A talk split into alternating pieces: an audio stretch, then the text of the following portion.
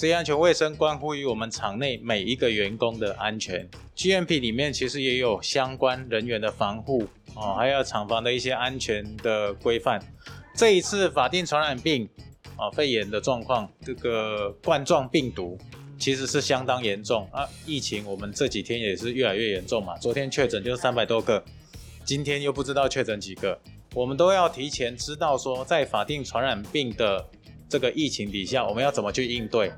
这里有写到，主要是跟我们员工权益相关的是，如果因为防疫期间请假，还有薪资，我们的劳方跟资方要怎么去应对它？首先要看介入的措施。什么叫介入措施？就是政府的宣布了。你今天是不是政府宣布你要居家隔离，还是检疫或集中隔离？因执行公务可归咎于雇主。如果是老板知道说去到国外。你一定就是要去到哪里，而且你就会染疫，是雇主要求你必须要去的，一样可以请防疫假全薪，而且不得申请防疫补偿，是雇主自己要补偿。你就明知道他那边有有肺炎症状严重，你还硬叫他去，哦，这个可以归咎到雇主，而且不得申请防疫补偿。再来就是因职务需求不可归责于雇主是什么？因为雇主也不知道那里有没有嘛，但是他还是要去上班嘛。所以他就有防疫隔离假，劳工可以不用出行，雇主可以不用给薪，因为去到那边谁知道会有会得到冠状病毒，好，所以他员工是可以不用上班的，雇主也可以不用给薪的。再来就为照顾生活不能自理的受隔离者，家里如果有谁他是受隔离的，啊，他没有办法处理自己的生活的，你自己请假的，啊啊，雇主如果没有给薪的话，劳工可以申请防疫补偿。这个就不是雇主给的哦，哦，这跟政府申请的。再上网看一下申请管道，防疫照顾假也可以请，啊，雇主可以不用给薪的，就是如果停课照顾小朋友十二岁以下的或高中以下身心障碍学生的需求，家长其中一个人可以请防疫照顾假，哦，不用给薪。再来自主管理、自主健康管理，大家会通知嘛？我们如果有跟冠状病毒的确诊。相对区域的那个范围内，他会要求我们自主健康管理嘛？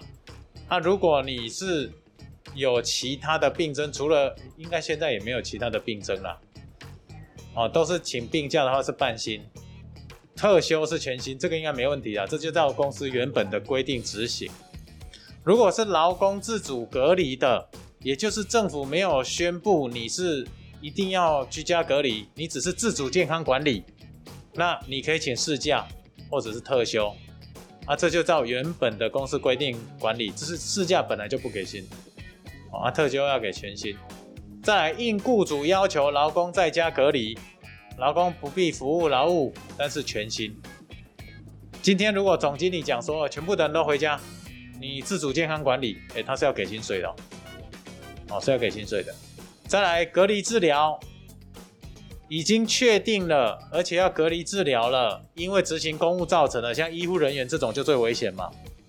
哦，他们就是公假、丧假、病假要全薪。如果不是因为执行公务，你自己因为到哪里去，例如说去休息、去吃饭、去玩，造成的自己已经要隔离治疗了，就是请病假、特休事假了，这都照原本的哦规范执行。所以这样可以理解哈，有这张图表，那待会我也会把这张图表放到我们群组。这个现在有很多文件出来了哈，准三级加强版，六月八号之前，民众外出全程戴口罩、勤洗手。八大行业啦，这些只要会群聚的行业全部停业。啊，进香团绕境活动也都停止，学校校也不开放，社团也禁止活动。啊，常造一些社团啊，公益中心也全部都暂停。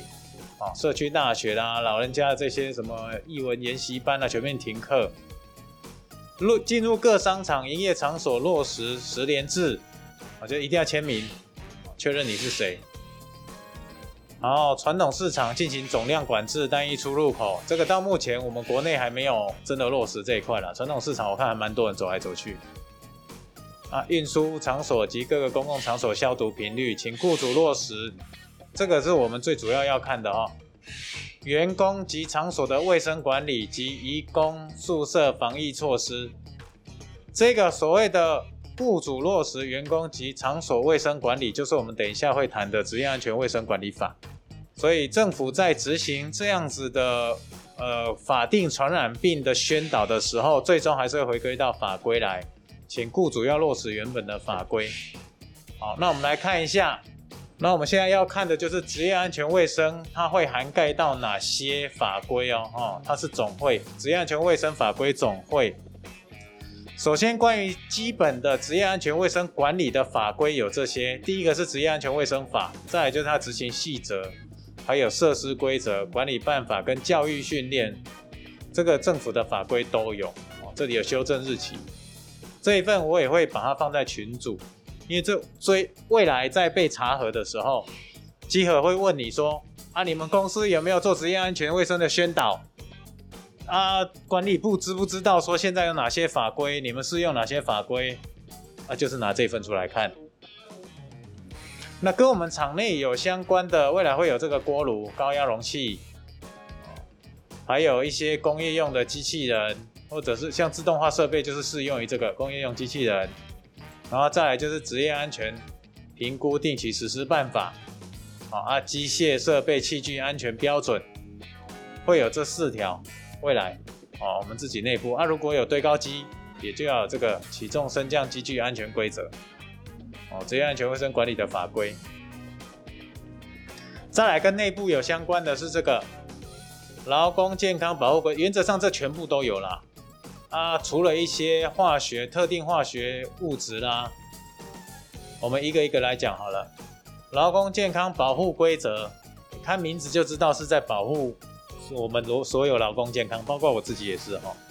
这个都有行政，哎，那个内政部颁定的法令，然后它的规则是在这里，我就不把它一个一个念出来了哦，我只讲它的这个的精神是什么。事业底同一个工作几几人以上几人以下，这边都有写哦。啊，其法规已有规定要有护理人员。未来如果我们有五十人以上，因为这个法规已经有修订，在五十人以上，你就要有一个医护人员。要医护人员临场服务哦，五十人以上了，呃，这现在还是一个长期目标，还没到。但是我们没有五十人，我们要不要遵守这个法规？劳工健康保护规则？哎，要了。遵守法规没有限定几人，只是说它有一些特定要求，你要公司要请护士，公司公司要请相关的护理人员，它是有规定一定要请的啊，几人以上就要请。啊，雇主特许接受在职训练。如果你请的医护人员，你还要让他去受训练。啊，这个就是健康的法规。我们再来看最前面的。今天只是简单的跟各位简介一下关于职业安全卫生，我们有哪些法规必须遵守。那后续课程的制定呢，我会跟厂长再讨论看看，怎么去制定这些安全，让大家知道说我们厂内。员工的劳工健康保护规则有哪些？公司有落实到哪些部分？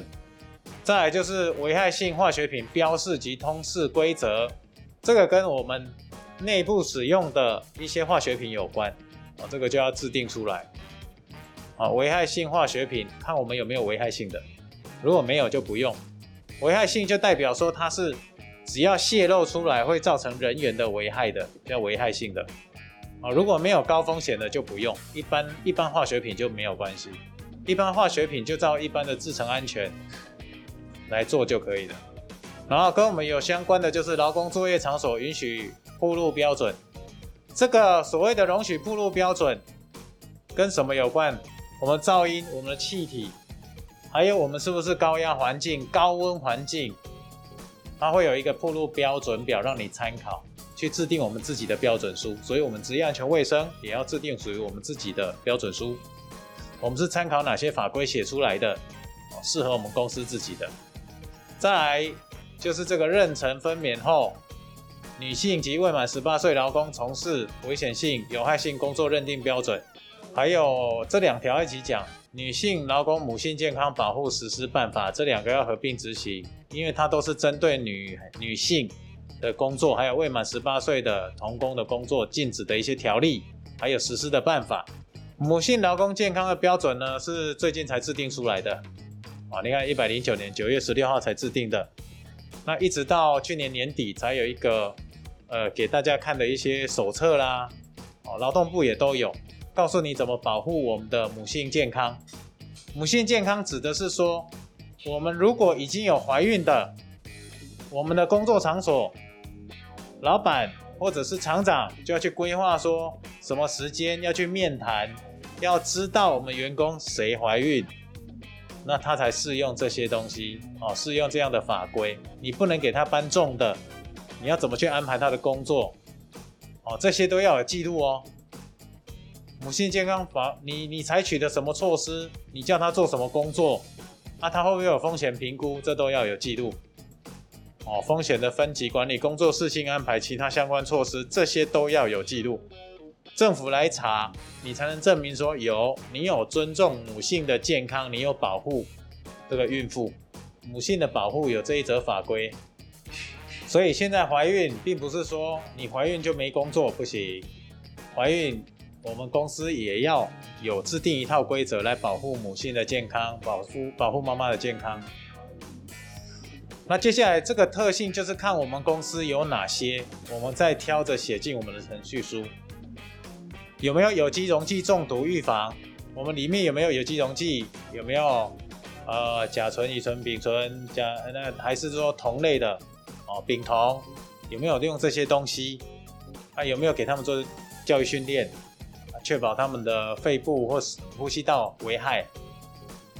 特定化学物质啦，粉尘、铅中毒啊，这个比较少啊。缺氧。缺氧就是适合比较密闭空间的。如果我们有去挖坑道、挖隧道，如果大家有记得上个月有一有一个案例是，呃，有两个员工进去下水道，然后一下去就昏倒，那就直接就走掉了。啊，他们就会有这种缺氧性预防规则。高温，我们在现场工作是不是高温？然后他的作息有没有参照这个法规标准？这都要有记录。哦，异常气压危害。高价作业、劳工保护措施、精密作业，然后重体力的，接下来就是劳动检查法，这个就跟我们比较没有关系。上述这些都是职业安全卫生关于这个职业安全卫生法的实行的一些细则。我们看这些法规都要挑着看，不是全部都看，而是有哪些我们自己有。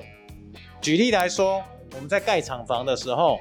厂长就要去关心营造安全卫生设施标准，我们是要去监督，要去确保它没有危险啊。工作场所啊，物料存放。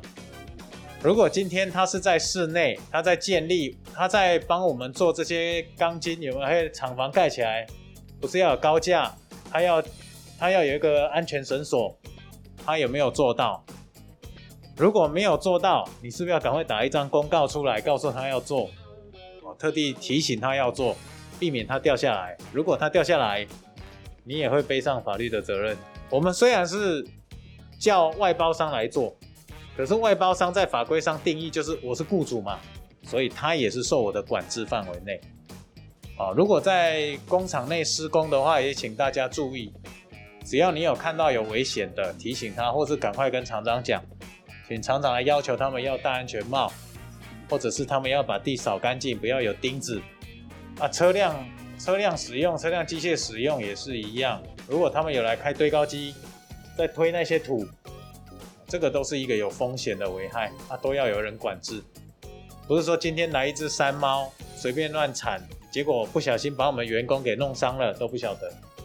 好，看了这么多法规，有没有什么问题要问？跟。跟这左边这两位比较没有关系啊，跟厂长会比较有关系的。那我们再回到中午的话题，请问厂长，你觉得你现在一个人兼可以把这件事情给完整处理好吗？我们不是只有制定标准书、程序书，我们还要去做现场的监察，还要留下记录。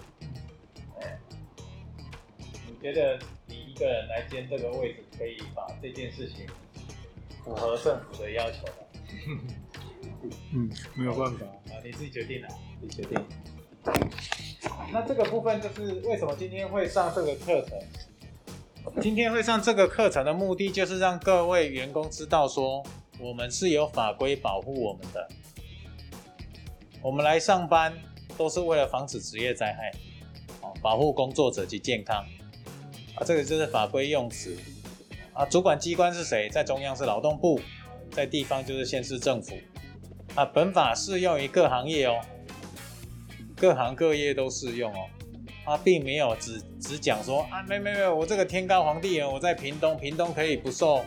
屏东鹅銮鼻，我只是个卖那个红那个什么葱油饼的，我请了一个员工，他可以不遵守职业安全管理法吗？啊，职安职业安全卫生管理法，他就不能不遵守嘛？这这都适用于各行各业啊。如果有特殊情况的话，他会有另外的公告。哦，如果没有，全部都在这个职业安全卫生管理法里面。那我们在执行工厂作业的时候，就要有一份程序书。告诉我们内部的同仁说，我们到底是符合法规哪些部分？我们再回来讲职业安全卫生管理法，它会有一些相关的安全的设施啊，或者做法，都是可以被其他条文引述的。像这里应该制定其人员的卫生及健康，并遵守以下事项，对不对？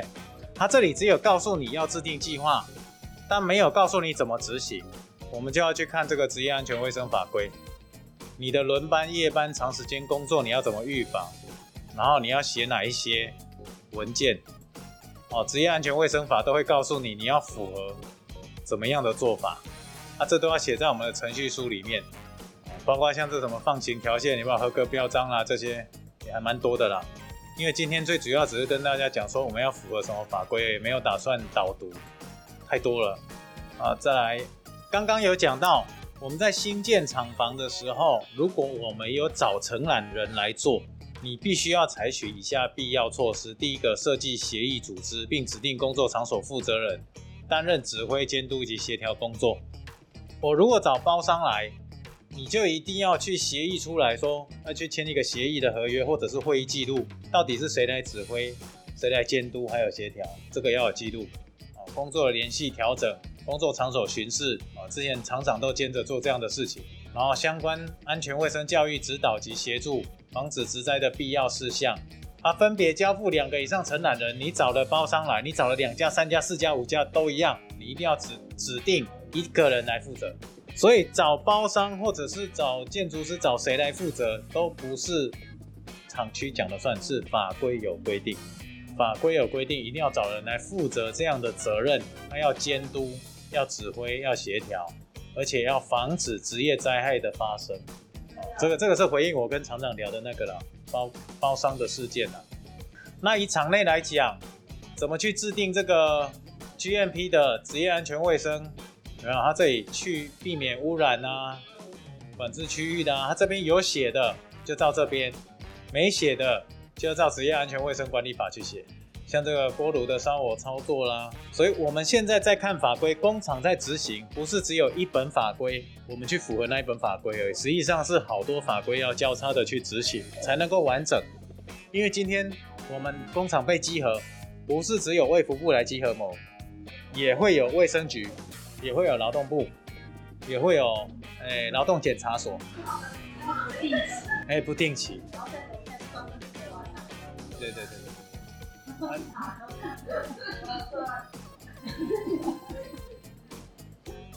我记得今天我们就有提到说十七条啊，这个这个五十人以上啊要聘雇护士，这个还早了。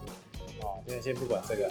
那如果不遵守职业安全卫生规范的话职业安全管理法如果不遵守的话，就会有这个最讨厌的这个有没有？这两个字很大字，会有罚则。所以公司一定要对员工实行教育训练，确保我们实施职业安全卫生，而且保护确定我们职灾还是什么是被防止被预防的，这是有法规要求的。那这个也会跟我们自己的 GMP 是有相关的。你为什么要禁止访客跟未经训练的人进入其生产管制区储备区域？因为我们绕回来看，如果没有禁止，会不会有法则？这跟我们职业安全卫生是有有相关联性的。所以在看一份法规的时候，不要以为它是单一的法规哦，它跟其他法规是有串联。我之所以要禁止你访客进来，不是因为我公司好像很尊贵，好像是神圣的领地，不是，是如果我随便让你进来，你受伤了，公司有可能会被告，有可能会被开罚单。所以为什么厂区内部不让随便的人进来，都是有罚则的。这罚下去，呃，一百万、几十万、三万块以上、三十万以下，呃，几十万、一一百万、两百万、三百万的都是钱啊。那未来一样会有法规导读，会告诉你们这个法则这一条在罚什么，以后会会上课了，我就帮你们上课，让你们清楚。所以如果这个法规看不懂的，要跟其他的法规要交叉看，你们才会完全懂他在做什么。啊，大部分的企业呢，没有办法说对法规有那么那么多的认识，就会请顾问来帮你们上课，去确保你们对法规是理解的。因为懂法规，我们才能够保护我们自己，也可以避免被开罚。很清楚哈，教育训练的分类是这些的啊，业务主管，这个我们贤哥去上过了嘛？啊，卫生安全管理员是安全教育训练监测人员，这都是不同的。我们也是根据我们自己工厂的特性去选择我们要的训练。假设说今天我们工厂是啊，我们已经是化妆品工厂了，那我们要不要去申请这个高压气体作业主管？有没有必要具备这个证照？不用啊，没有，工厂里面没有啊。所以法规的符合性就是它不是限制你一定要拿，法规不限制你一定要拿到什么证照，法规是告诉你你是你是要清楚自己的工厂特性、产品特性，去选择你要的证照来合乎法规。雇主对担任职业安全卫生业务主管这劳工要事先安排他做教育训练，所以贤哥就有做教育训练。那这底下有写说，具备下列资格就不用受第一项的安全训练：职安管理师、职业卫生管理师、职业安全管理员。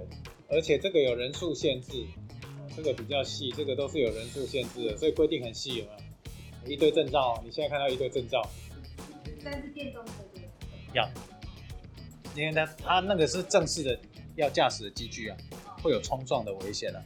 政府这一个部分还是针对危险来做一个开课，我们内部就会要有一份程序书，是把这一些做汇总，然后把这些法规都抽取出来，适合我们公司自己用的哪一条哪一条，我们要怎么去符合啊？所以我们工厂内部就要有这样的程序书，去汇总起来。而不是说真的去把所有的条文都符合，实际上有很多条文不关我们的事啊。没有做的，哎，没有做的就不要去，不需要去符合它。你愿意去符合，甚至只是浪费公司的成本而已。所以还是要知道自己的公司的特性、产品的特性，来制定属于我们公司自己的职业安全卫生的规范。很快速的帮各位讲，快速吗？算快速了哈。这个就是职业安全卫生法规的总汇了，就全部汇集起来跟你们讲说。有关于内部的职业安全卫生，我们怎么去符合？应该建立哪些规范？